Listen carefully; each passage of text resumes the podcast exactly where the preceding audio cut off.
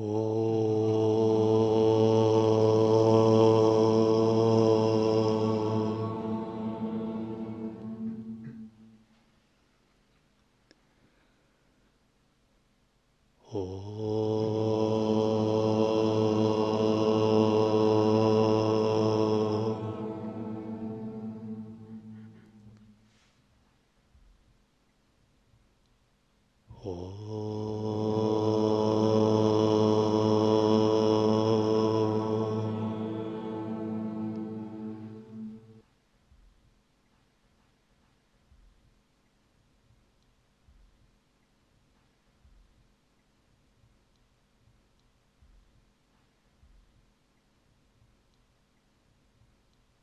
Наставление Ширамана Махариши «Природа Бога».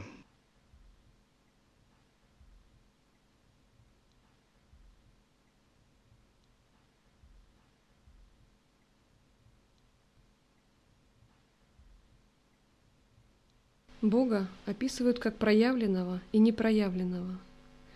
В первом случае говорят, что Он включает мир как часть своего бытия.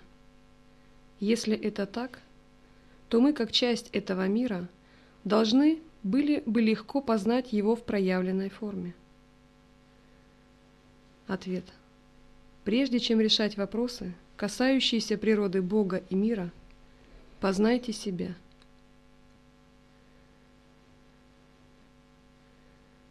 Есть учение, которое называют внешнее дхарма, есть внутреннее. Внешнее обычно называют путями этернализма – Пути этернализма предполагают двойственность. Мы можем заниматься мирскими делами или искать Бога, но это всегда будет вовне. И пойдем мы в храм, еще куда-либо, будем мы искать Бога на небесах, все равно это будет чем-то внешним – поскольку мы, как субъект, не будем включены в духовный поиск. И такой путь в лая-йоге не считается верным и ведущим к освобождению. Как бы мы ни пытались искать абсолютную истину где-либо, на небесах, в раю, в священных писаниях – в изображениях богов, догматах тех или иных религий. Такой поиск всегда будет поверхностным, неглубоким, внешним, потому что мы, как субъект, не будем включены в этот поиск. Мы постоянно будем упускать, и даже если мы будем глубоко проникать в некоторые философские догматы, получать какие-либо опыты, мы будем чувствовать, что всегда что-то мы упускаем. Что-то здесь все равно не то. Нет удовлетворения. Все равно покоя нет в душе. Нет полноты и целостности.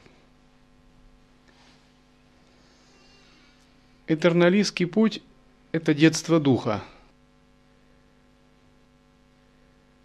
Это начало духовного пути, когда человек еще не осознает себя как субъекта, но он ищет истину.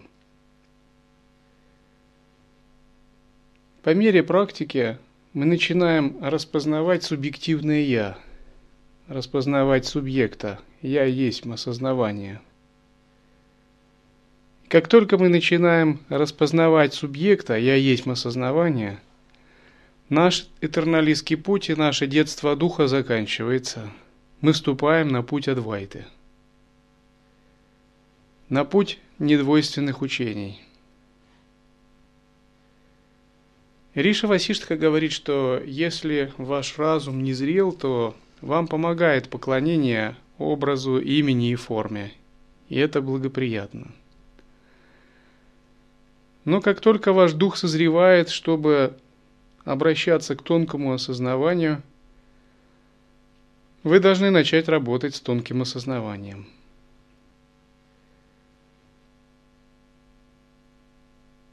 Учение Романа Махариши – это не что иное, как прямые инструкции по работе с тонким осознаванием. И пока человек не научится работать с тонким осознаванием, все внешние формы религиозного поклонения, духовных практик или медитативные опыты не будут давать ему удовлетворенности. Поскольку субъект будет выключен из процесса духовного поиска, а мы как раз являемся-то именно им субъектом. Выходит так, вместе с субъектом и мы сами будем выключены из духовного поиска.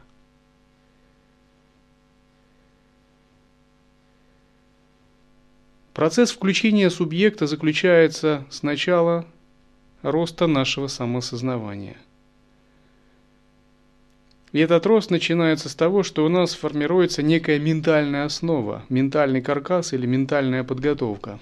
Мы должны хорошо создать поле ментального осознавания, насытить свой интеллект теориями и концепциями, когда он станет гибким, изощренным и свободно ими оперирующим – и когда наш интеллект будет насыщен достаточным количеством знаний и концепций, он начнет истончаться и как бы рваться. Через него начнет сквозить то, что находится за пределами концепций. Это называют будхи, интуитивное осознавание. С этого момента мы получаем возможность выходить за пределы разума и за пределы интеллекта.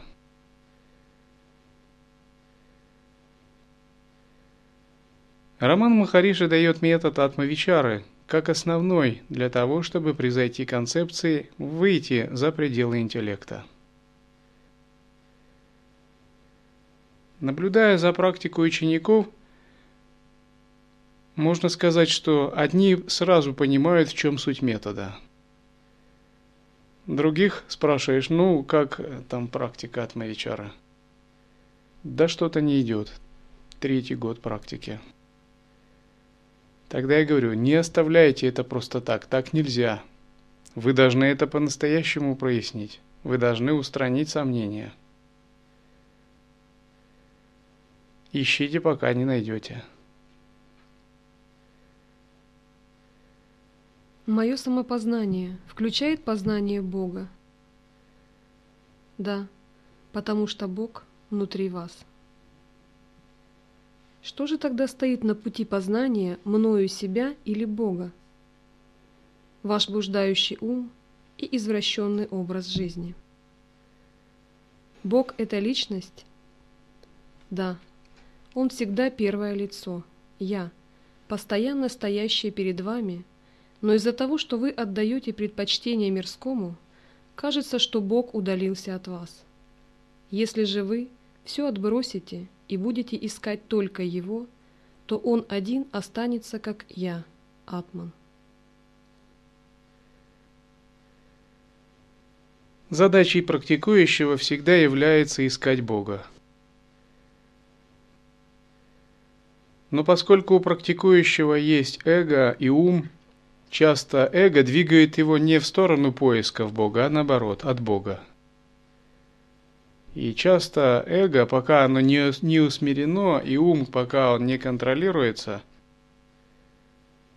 он ведет совершенно противоположную сторону, нежели Бог. Под Богом мы подразумеваем тонкое осознавание, которое всегда существует, но не всегда распознается – она распознается только в безмолвном, в безмятежном, остановленном состоянии, словно во сне без сновидений. В беспокойном, взбаламученном эмоциями, взбудораженном, привязанном, омраченном уме оно не распознается в принципе, но его все равно, что нет.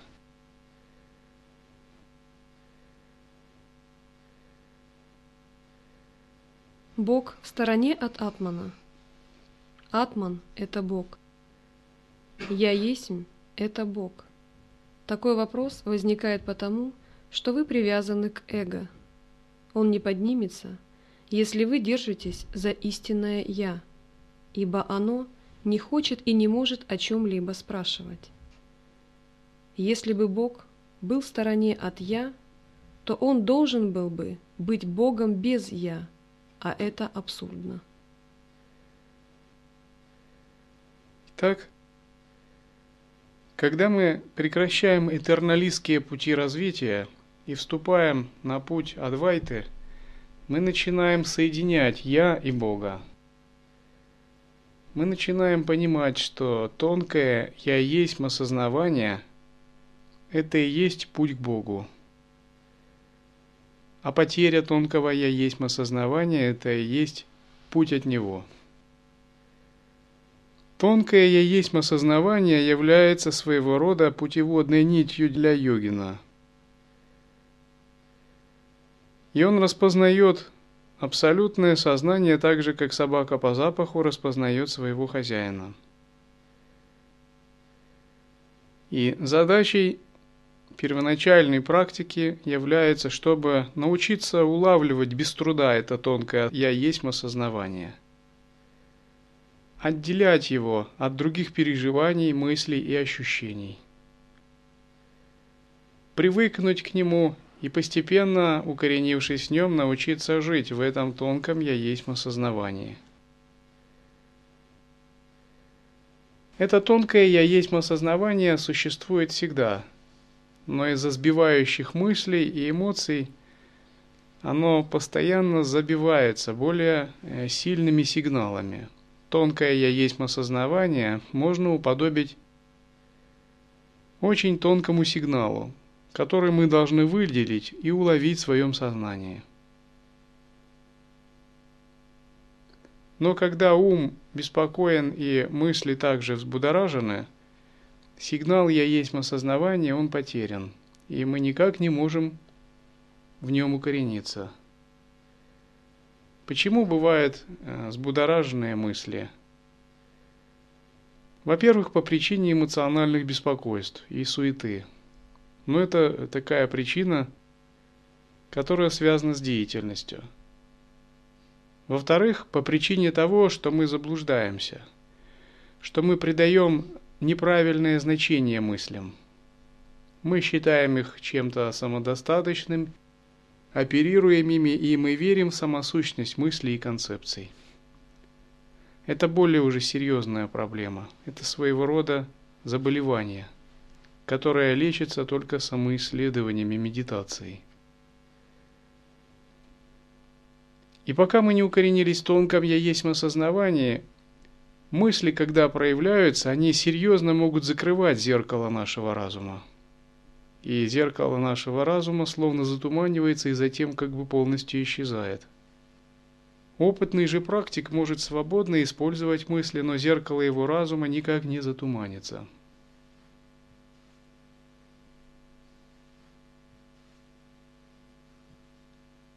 Бог, который кажется человеку несуществующим, один единственно существует, в то время как индивидуальность, считающаяся реальной, никогда в действительности не существует.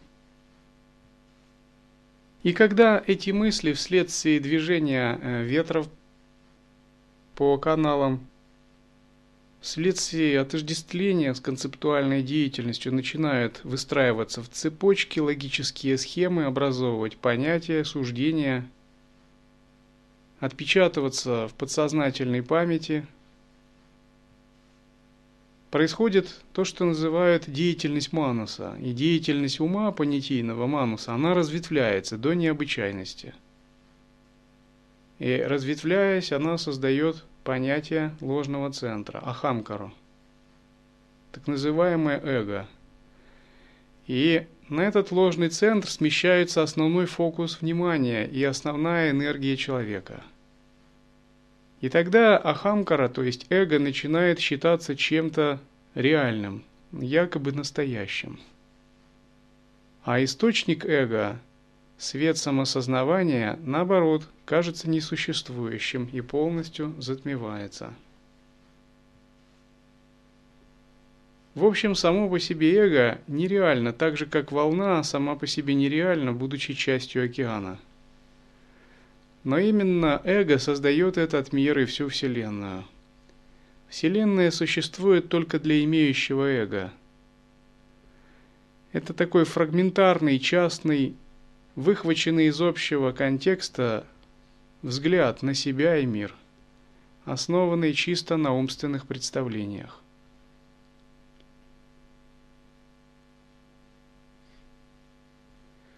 Эго можно уподобить большой глыбе, которая закрывает путь свободно текущему роднику самоосознавания.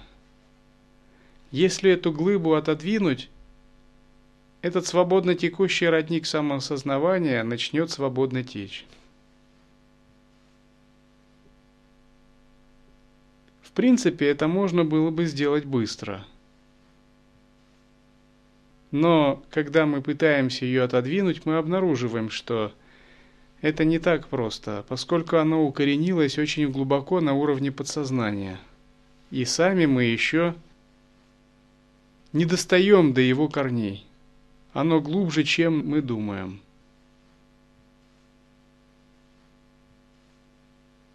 Мудрецы говорят, что то состояние, где познается собственное небытие, шунья, одно есть великолепное, высочайшее знание – Сейчас вы думаете, что являетесь индивидуальностью, что имеется Вселенная и Бог пребывает вне космоса. Поэтому есть идея отделенности. Она должна уйти, ибо Бог не отделен от вас или космоса. Гита утверждает тоже «Я есть Атман, о Гудакеша». В сердце каждого существа я пребываю. Я – начало и середина а также конец всех существ. Таким образом, Бог живет не только в сердце каждого. Он опора всех, источник всех, всеобщее место пребывания и финал. Знаете вы о Боге или нет?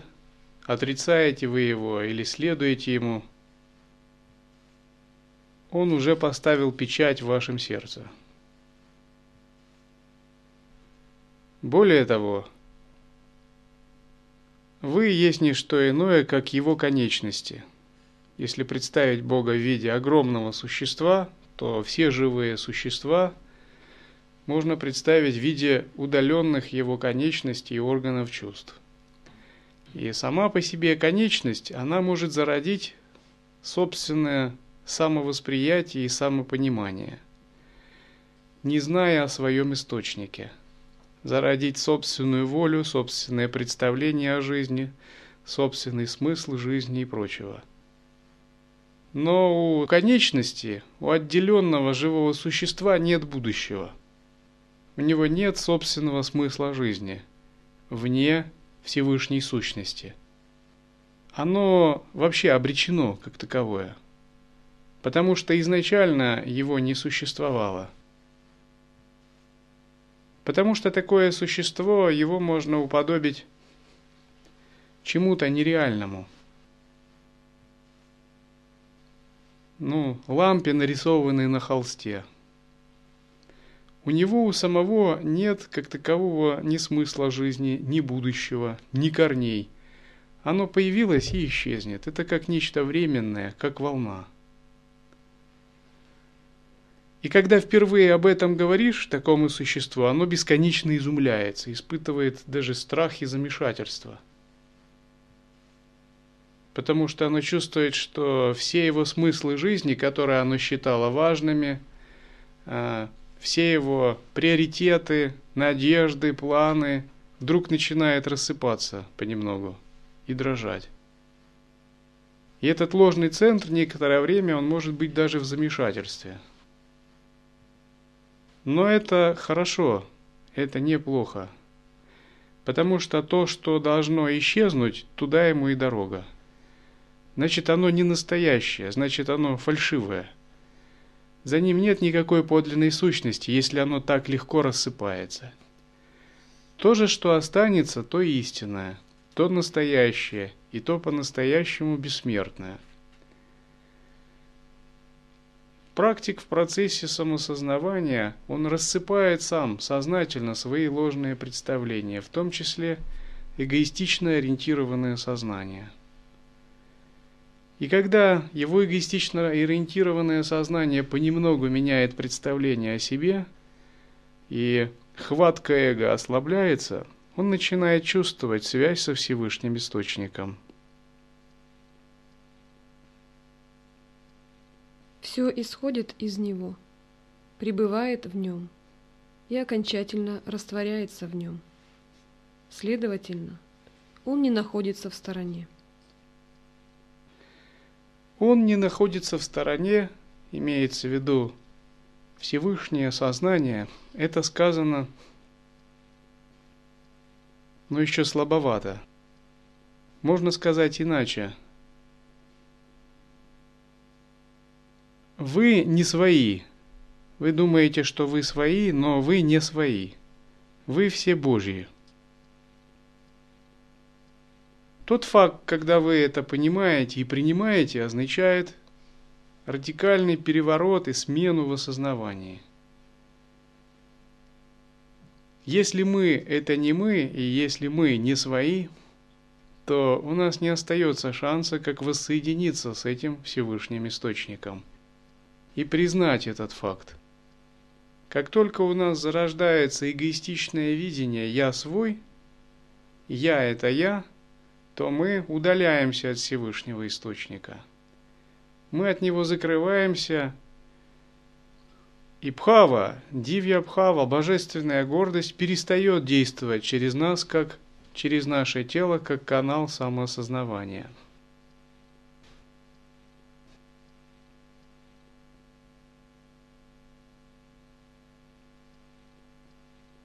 Как мы должны понимать следующую выдержку из Гиты? Весь этот космос составляет частичку меня – это не означает, что какая-то маленькая часть Бога отделяется от Него и формирует Вселенную. Действует Его шакти, сила, и в результате одной фазы подобной активности космос проявляется. Похожим образом и утверждение в Пуруша Сукте.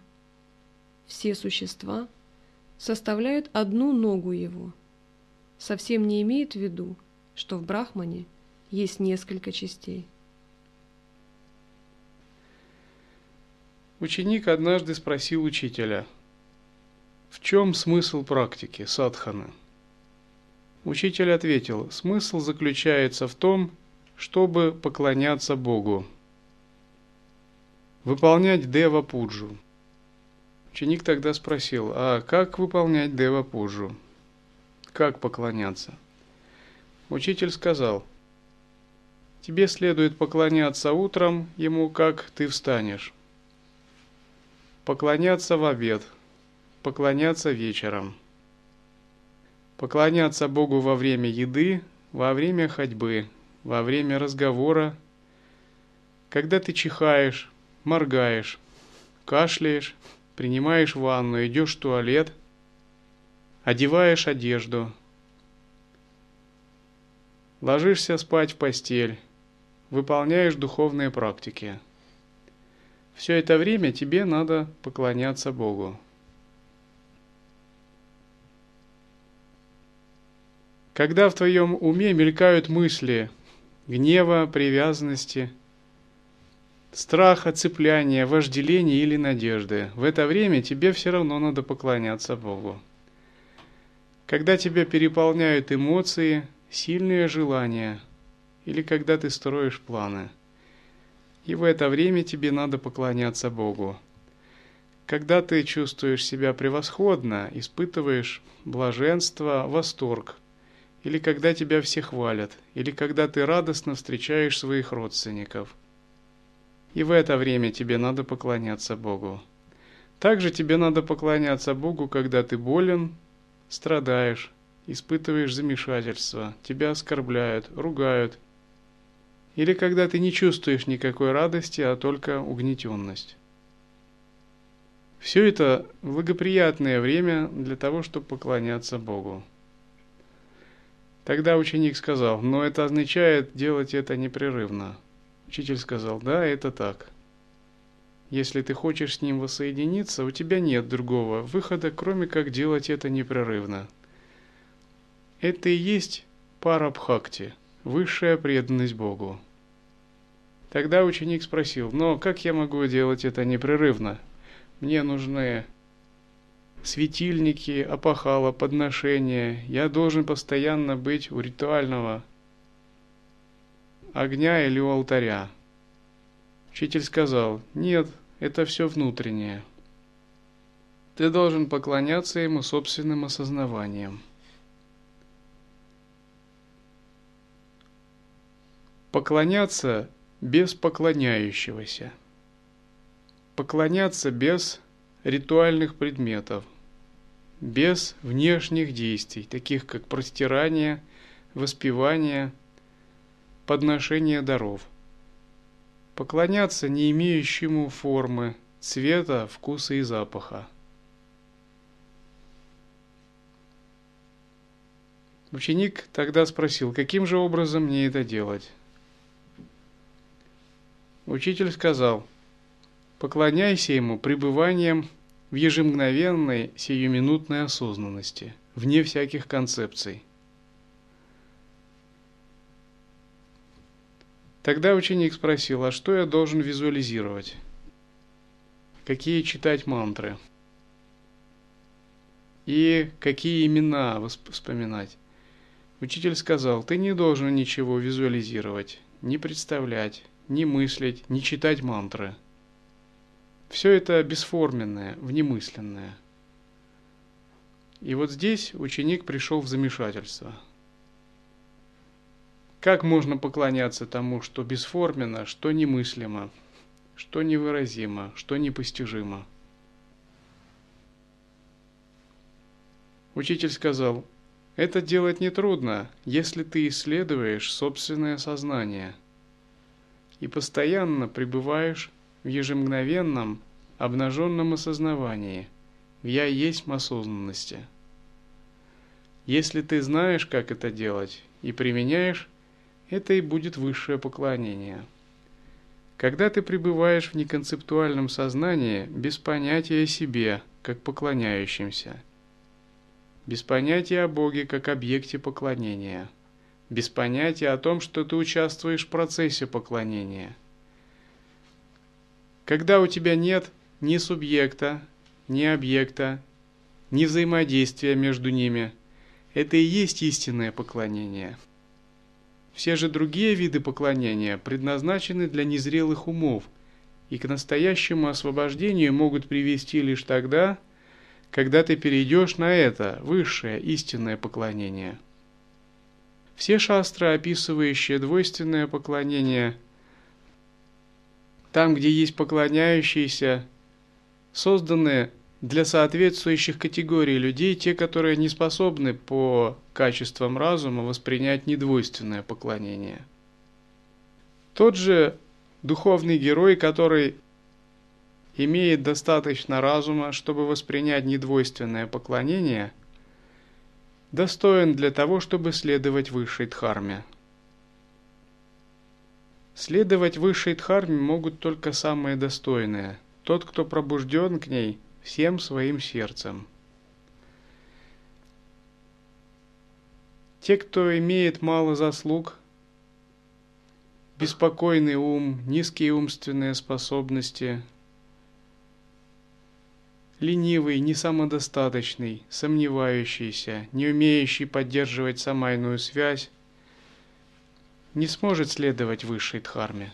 Это означает, что когда мы решаем стать на путь высшей дхарме, к нам повышается уровень требований. К нам сразу очень много предъявляется требований. Коль ты заявил о готовности следует высшей дхармы, будь готов – Держи планку. Вира Йогина. Будь готов, отвечай за свой выбор. Будь осознан.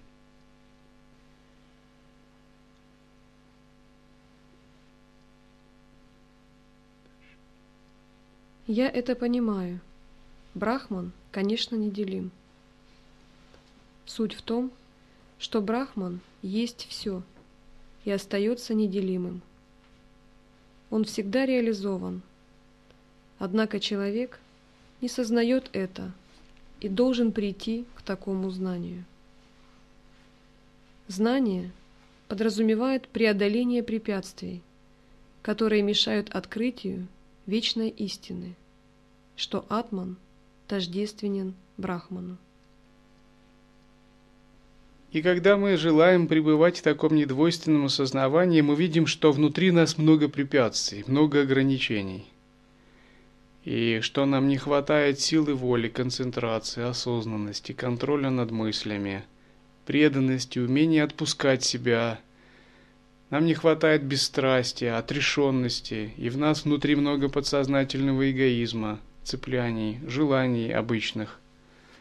И мы видим вообще, что мы никуда не годимся в практике. Когда мы сталкиваемся с тем уровнем требований, которые учение выставляет нам, мы видим, что у нас вообще мало шансов, потому что мы не соответствуем многим из этим требований. Слишком уж кажутся они высоки. И когда мы это видим, это первый признак того, что наш разум начинает очищаться. Раньше мы этого не видели, а теперь мы это видим. Но вместо того, чтобы впадать в замешательство, мы начинаем понимать, что все это преодолимо и вполне решаемо. Потому что, опираясь на высшее учение, мы получаем в свои руки как волшебный мистический камень. Если с ним должным образом работать, то все наши недостатки со временем исчезнут, а все лучшие качества в короткие сроки разовьются. Учение Анутара Тантры называют учением, быстро проявляющим заслуги. Это в самом деле так. Как только вы начинаете с ним работать, оно начинает вас пробуждать за короткое время, давать вам огромную силу, за короткое время пробуждать вас различные мистические способности, творческие способности, ясный интеллект, много чего – Именно с помощью самой практики мы развиваем эти самые недостающие качества. И поэтому, если мы чувствуем, что внутри нас много не хватает качеств, мы не должны отчаиваться. Мы не должны думать, я такой ограниченный, с такими качествами, я не вира и не дивья. Меня в пашу, может быть, даже не пустят. Мы не должны так думать. Потому что сам факт того, что мы встретились с учением, это уже означает, что кармическая связь есть. Потому что мы уже подошли к этому учению. Значит, связь осуществлена. Факт, что мы приняли вступили в гуру-йогу, связь с духовным учителем, означает на кармическую связь с учением. Значит, у нас есть предпосылки его практиковать, и мы практиковали его раньше – и сам факт того, что мы начинаем применять недвойственное учение, это уже гарантия того, что начинает происходить трансформация, и недостающие качества начинают быстро вырабатываться. Поэтому применение учения дарует большое вдохновение даже тем, кто, казалось бы, совершенно не обладает такими качествами. Поскольку оно обладает способностью и силой все менять и все трансформировать. И через несколько лет, возможно, некоторые из вас будут удивляться. Они будут думать так, я даже во сне не мог представить, что я бы переживал нечто такое. Мне даже и в голову бы не могло прийти, какие у меня способности могут развиваться. Это невероятно. Так обычно некоторые описывают свои ощущения. Разумеется, тот, кто по-настоящему работает с учением – Вопрос в том, что мы применяем реальное учение и живем. Честно говоря, я сам то же самое испытываю. Иногда я думаю, я бы даже во сне не мог представить, будучи ограниченным человеком, какое у меня могло бы быть сознание, и какие бы мысли меня посещали, когда я контактирую с этим сознанием. Потому что я чувствую, что все это не исходит от меня, как от личности, как от эго – за этим стоит какой-то некий надличностный, сверхличный глобальный источник. Я всего лишь его проявление, и будучи подключен к нему, я просто стараюсь убирать себя. Стать наиболее пустым, передающим сосудом. Эго же и ум не успевает за этим, оно только удивляется и восхищается этим самым источником. Оно думает, я бы само до такого никогда не смогло ни прийти, ни додуматься, ни создать. И каждый святой находится в состоянии благоговейного изумления, трепета, восхищения и восторга. Более того, сказать, что это трепет, восхищение и восторг, это тоже слишком слабо. Я бы сказал так, это непрерывный шок. Это шок от того, что ваше «я», ваш маленький ум контактирует со сверхличностным, с глобальным, с настолько возвышенным, что у него даже нет шанса как-то это оценить в своих узких рамках, понять. Все, что он может, это только отдаваться ему. Это состояние непрерывного изумления и шока – и этот шок, он день ото дня нарастает у йогина. Но это не есть нечто негативное. Это такой очень позитивный шок. Это шок блаженства, восторга и радости, который всегда изливается внутри вас. И человека, который находится в таком шоке, его всегда можно отличить. Для него нет ничего другого, кроме переживания этого высшего «я». Для того, кто не находится в этом шоке, у него есть много чего. Желание, цепляние, надежды, эго, страх, обиды, недовольство, взаимоотношения, привязанности. Но для человека, который вошел в состояние шока, он подобен такому пляшущему сумасшедшему, который со всеми мирскими делами обходится вот так, очень просто. Он играет в этом мире – Разумеется, я никого не призываю становиться пляшущими сумасшедшими. Нужно учитывать реалии относительного мира. Однако у вас всегда остается эта легкость восприятия любых переживаний и проблем. Поскольку вы всегда чувствуете «я не свой, я Божий». И когда вы смотрите на других, которые в этом не находится и которые находятся в рамках и ограничен, вы думаете, да, это бедный человек, это несчастный человек. Как же ему помочь? Как вообще можно жить в таком сознании, в таком замкнутом, ограниченном и мрачном сознании? Ведь это не трудно на самом деле. Ты должен просто распознать это тонкое осознавание и начать отодвигать свое эгоистичное «я» в сторону. Все блага на тебя начнут проливаться. Вся любовь, вся добро, вся красота, все счастье, весь восторг, вся запредельность, вся тайна и вся мистика начнет на тебя изливаться, как из рога изобилия. И это не будет даже помехой твоей внешней деятельности. Наоборот, если ты правильно практикуешь, твоя внешняя деятельность гармонизируется. Ты станешь не просто эффективным, ты станешь суперэффективным в любой деятельности, но потому что ты не будешь к ней привязан – и она никогда тебя не будет ограничивать и привязывать, она станет своего рода ну, твоим изяществом, твоим цветением и твоим танцем, что бы ты ни делал. Это будет просто проявление твоей деятельности.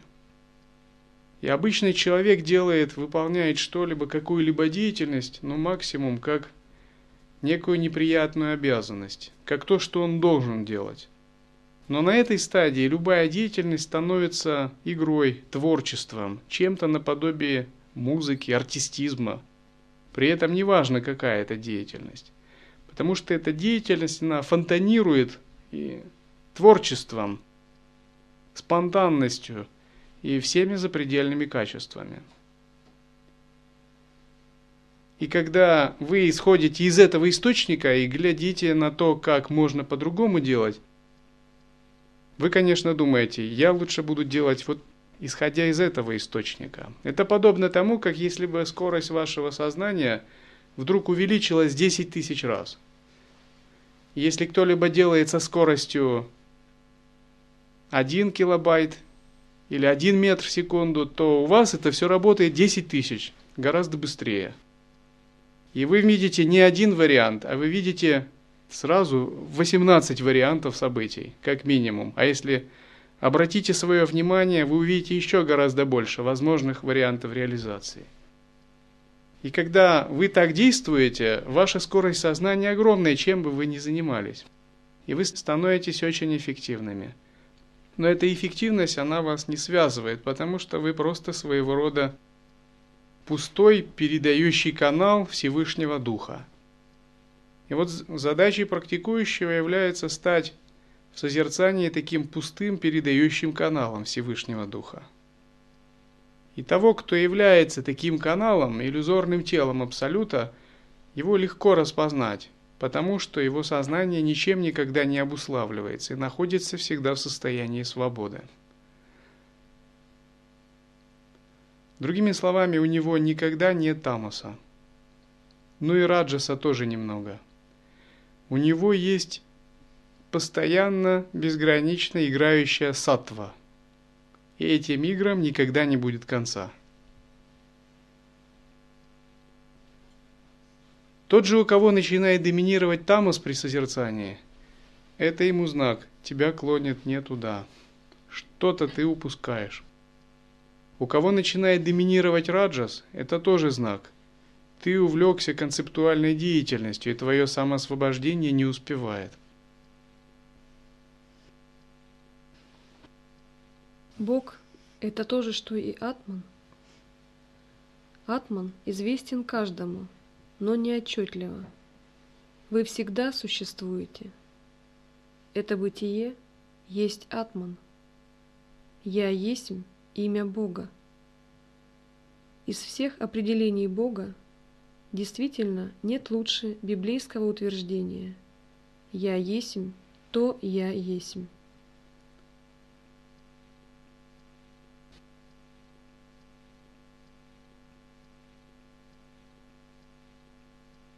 И в связи с таким пребыванием существует три понятия в учении. Эти понятия относятся к пути.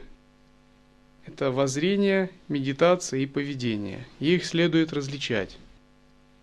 Многие не совсем их различают, из-за этого выходят разные курьезы. Воззрение – это когда мы находимся именно в этой неконцептуальной осознанности за пределами субъекта и объекта – Допустим, если в воззрении я нахожусь, и меня спросит кто-либо, монах, завтра у нас ретрита, какое расписание? Я ему скажу, Пэт! В лучшем случае ему отвечу, не вижу ни одного монаха. Кто должен садиться? В пустоте нет ни зала, ни места, где сидеть. О чем речь вообще? Если же я буду находиться в осознавании, в медитации, я ему отвечу иначе. Если меня спросят, в каком зале будет проходить ретрит для мирян, я ему скажу, спроси у елок, которые поблескивают лунным светом зимним вечером, они тебе ответят. Это будет о чем говорить? Обрати внимание на собственную ясность. И тогда тебе не нужно будет задавать вопросы. Сам все сможешь сделать. И только если я нахожусь на уровне поведения относительного измерения, я скажу «Ретрит для мирян в безмятежном океане, ретрит для монахов в чудесном дворце». Сделайте все как надо. Это разные уровни видения, в которых вы находитесь. И в зависимости от того, в каком режиме вы решаете общаться, таким и будет ваш ответ – Допустим, если я буду только кричать «пэт» или отвечать странные вещи, не думаю, что вам бы удалось здесь даже пройти ретрит. Было бы замешательство и хаос. Поэтому планка общения снижается, и мы общаемся на уровне поведения. Однако общение на уровне поведения не означает, что воззрение затуманивается или что осознавание существует. Оно также активировано, оно присутствует, но оно не афишируется, не выставляется на первый план –